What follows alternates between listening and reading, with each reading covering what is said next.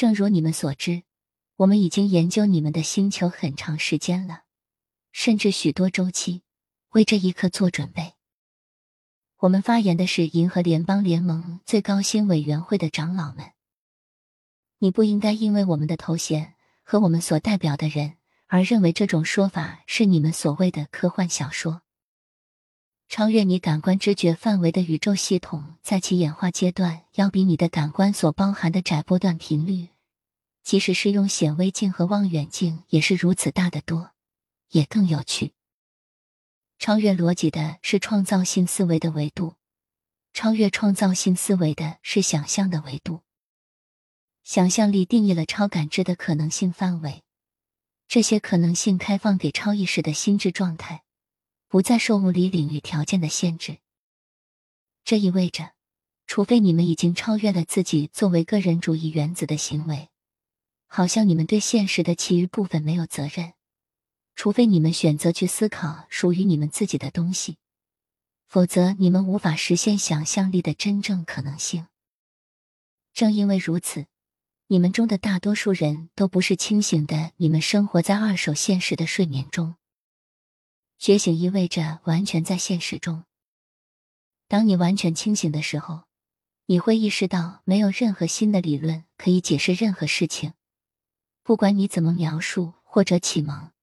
这些都无关紧要。这通过认识的脚手架被称为提升。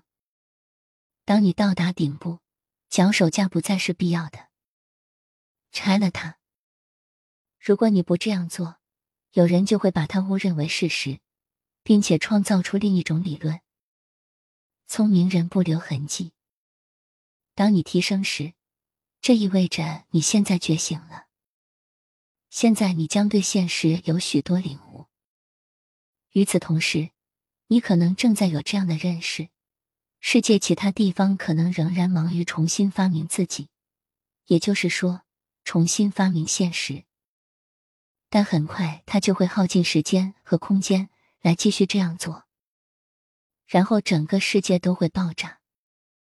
当世界啪的一声，那些曾经花时间重塑现实的人们会怎么做呢？当世界啪的一声，只有现实，这将是非常明显的。这不是对现实的再创造，而是现实本身。